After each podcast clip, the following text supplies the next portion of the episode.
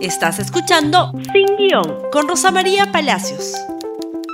Muy buenos días y bienvenidos nuevamente a Sin Guión. Hoy día vamos a hablar de libertad de prensa y las amenazas que existen contra ella en esta campaña. Y para empezar voy a tener que contarles una historia antigua, una historia un poco vieja y tal vez los aburra por unos segundos porque tal vez conozcan de esta historia. Pero es necesario traerla de regreso porque un candidato quiere usarla en su beneficio. En el año 2013, hace ya casi ocho años, ocho periodistas entablamos una acción de amparo, una acción de amparo reclamando que había sido violado el artículo 61 de la Constitución. ¿Qué dice el artículo 61 de la Constitución? Que ni el Estado ni los privados pueden tener monopolio, exclusividad o acaparamiento sobre ningún medio de comunicación o conjuntos de medios de comunicación. En ese momento, el Grupo El Comercio había comprado las acciones del Grupo de Pensa y como hasta hoy, controlaba y controla el 80% de la prensa escrita en cuanto a lectoría y publicidad. Para nosotros, estos ocho periodistas consideramos que esto era una violación de la Constitución y que teníamos derecho a que se restablezcan las cosas al estado anterior y que por tanto un juez constitucional tenía que pronunciarse. Y por supuesto seguir el camino hasta la Corte Interamericana de Derechos Humanos, donde estoy segura ganaríamos porque finalmente hay jurisprudencia consistente en esta materia, creando tal vez un caso emblemático para América Latina. ¿Qué sucedió? El juez Macedo decidió jamás emitir sentencia hasta el día de hoy. Una sentencia de primera instancia en una acción de amparo. Los eh, denunciantes somos ocho, éramos ocho, dos ya fallecieron. De los otros seis yo soy la menor. Y presentamos en el año 3 luego de presentar la demanda, una queja de la Comisión Interamericana de Derechos Humanos por falta, ¿no es cierto?, de plazo para resolver por un tema de derechos humanos. La comisión se interesó ya el año pasado, se solicitó informe. El informe del Ministerio de Justicia es un desastre, dice que estamos dentro de los plazos normales, normales, ¿ah? y el juez Macedo sigue sin resolver. Es una arbitrariedad, porque como digo, si lo llevamos a la Corte Interamericana, lo ganamos sin duda. Francamente no interesa que el doctor Macedo nos dé la razón o no nos dé la razón. Lo que a él le interesa es mantenerlos secuestrados. ¿Es un abuso? Por supuesto que es un abuso. ¿Es un sacrificio para los periodistas? Por supuesto. ¿O ustedes creen que yo no estoy vetada en toda la organización del Grupo de Comercio? Estoy absolutamente vetada. Pero sabíamos lo que estábamos haciendo porque estábamos defendiendo un principio. Es malo, es malo que un solo grupo acapare. Es malo, está prohibido en la Constitución desde la Constitución del 79. Esta es una historia vieja. ¿Por qué se las cuento? ¿Qué tiene que ver con la campaña política? Tiene que ver que el candidato López Aliaga, en su ataque de ira y de venganza contra el Grupo Comercio, ha decidido colgarse de nuestra demanda. Ayer en un video dice que hay unos periodistas que tienen una demanda en el Tribunal Constitucional. Ya quisiéramos que estuviera en el Tribunal Constitucional. No está. Está en la primera instancia desde hace siete años. Pero el señor López Aliaga hace años que es político, hace años que es secretario general de Solidaridad Nacional.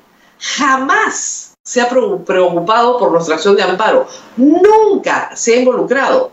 No nos venga ahora a decir que está muy preocupado por el, el acaparamiento de medios y que ahora es su bandera de lucha, porque es mentira que se vaya a cacarear a otro gallinero porque este gallinero no es el de él. Nunca le han preocupado los principios, los principios fundamentales que están en nuestra Constitución respecto a libertad de expresión.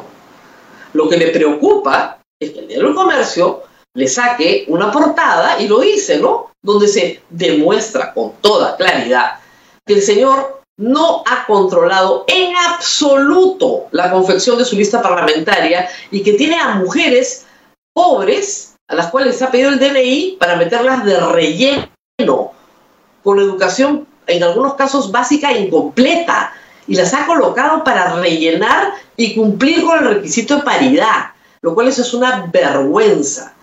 Y como no puede contestar eso, tiene que seguir contestando que son infiltradas o qué sé yo, y mandar hordas de trolls, que eso sí me los mandan a mí, y a otras mujeres periodistas como Mónica Delta o Mávila, a las cuales, o Juliana Oxenford, a las cuales nos insultan sistemáticamente.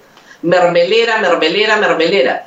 Mermelera en el argot periodístico quiere decir que nos pagan por nuestra opinión, es decir, que hemos comprado, que han comprado nuestro cuerpo y nuestra alma. Es peor que la prostitución. Eso es sistemático en los seguidores de López Aliaga. Hoy día el comercio publica, a propósito de mermelero, mermelada y todo lo demás, cuál es el porcentaje que le paga el Estado por publicidad, lo cual es lícito y necesario en una democracia, porque ustedes tienen derecho a que el Estado los informe. Muy bien, ¿cuál es el porcentaje? En el año 2020, el porcentaje de ingresos de publicidad del Estado fue 3.3. 3.3. Si desaparece, no afecta en nada. No afecta en nada. Y en lo que va este año, dice el Grupo Comercio, 2%. Esa es la famosa mermelada de López Aliaga. Es una realmente vergüenza tener que lidiar con esto. Y les explico también por qué. Porque los grupos de trolls que nos envían normalmente tienen en sus perfiles, en la descripción de lo que ellos son, dicen católico devoto, amante de la familia, pro vida, ¿no es cierto? Pro niños, y en sus seguidores, en las personas con las cuales estos se involucran, que los siguen, ¿no es cierto? Tienen cuentas de pornografía. Yo nunca en Twitter había visto la cantidad de cuentas de pornografía que he visto el día de ayer. Ni siquiera podría hacer un programa con ellas porque la ley de radio y televisión nos prohíbe poner pornografía. Pornografía. Católico devoto con pornografía y hace campaña por López Aliaga. Eso es lo que estamos viendo. Todos los días, mujeres periodistas que somos permanentemente difamadas por este señor. Entonces tenemos un señor que se quiere colgar en una demanda en la que no tiene nada que ver, que esperamos que se resuelva a nuestro favor, por supuesto, pero no con el señor López Aliaga al lado.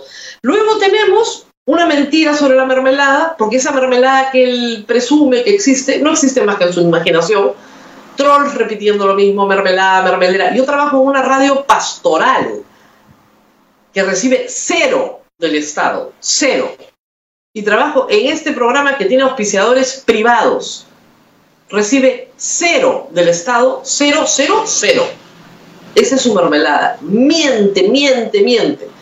Y claro, miente en otras cosas.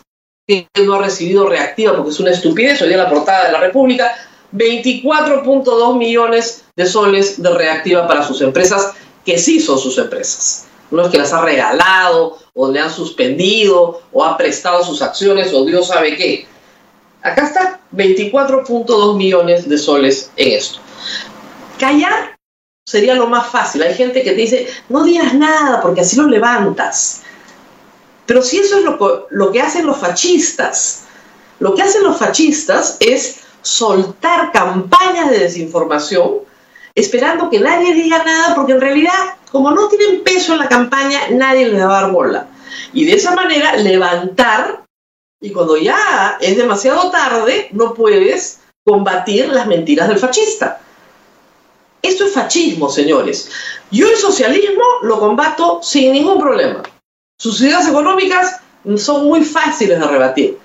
Pero el reino de la mentira que es el señor López Aliaga, es difícil de combatir, porque tiene seguidores, porque tiene gente que cree que porque comulga diario es lo mejor que le puede pasar al Perú. Miren a sus seguidores en Twitter, los he puesto a todos para que los vean. Esos son sepulcros blanqueados. Sepulcros blanqueados. Dígame, ¿qué devoto católico sigue cuentas de pornografía? No tengo nada contra los vicios privados, ¿no? Pero no digas que eres un hombre de familia, ¿no es cierto? Y dedicas a insultar periodistas mujeres y te sigue, ¿no es cierto? Una serie de señoritas que ofrecen sus servicios. Porque eso es lo que estamos viendo. Entonces, ojo, a eso nos estamos enfrentando. Ese es el señor López Aliaga. Y que no venga a colgarse de una acción de amparo legítima que busca un fin legítimo por una acción que estuvo mal hace siete años y sigue estando mal hoy y estará estando mal mañana. Que quede bien claro, yo no trabajo para el Grupo del Comercio, estoy vetada en el Grupo del Comercio. A sus trolls que me dicen que yo obedezco al Grupo del Comercio, por lo menos tengan la decencia de informarse un poquito, ¿verdad? Y al señor López Aliaga decirle con toda claridad que yo no me voy a quedar callada. Y como yo, otros periodistas en el Perú tampoco vamos a decir, mm, mejor no hablemos de él para no levantarlo. No, no, no. Vamos a hablar de usted sin parar las próximas tres semanas. Porque yo amenazas, no señor. Amenazas de ninguna manera. Y tengo que decir algo más. Hay 18 candidatos postulando a la presidencia de la República. Cada uno tiene sus seguidores. Cada uno tiene sus entusiastas, sus publicistas. Ninguno, ninguno me manda trolls a insultarme, a decirme mermelera. Ninguno. Solo el señor López Aliada. De manera sistemática, mentirosa, ruin y vil. Y que no se venga a colgar de nuestra demanda de acción de amparo. No le corresponde. Y nunca le correspondió. Muy bien, nos tenemos que despedir. Gracias por habernos acompañado. No se olviden de difundir este programa. Por favor, háganlo, compártanlo en Facebook, Twitter, Instagram y YouTube. Y nos vemos el día de mañana. Hasta pronto. Gracias por escuchar Sin Guión con Rosa María Palacios. Suscríbete para que disfrutes más contenidos.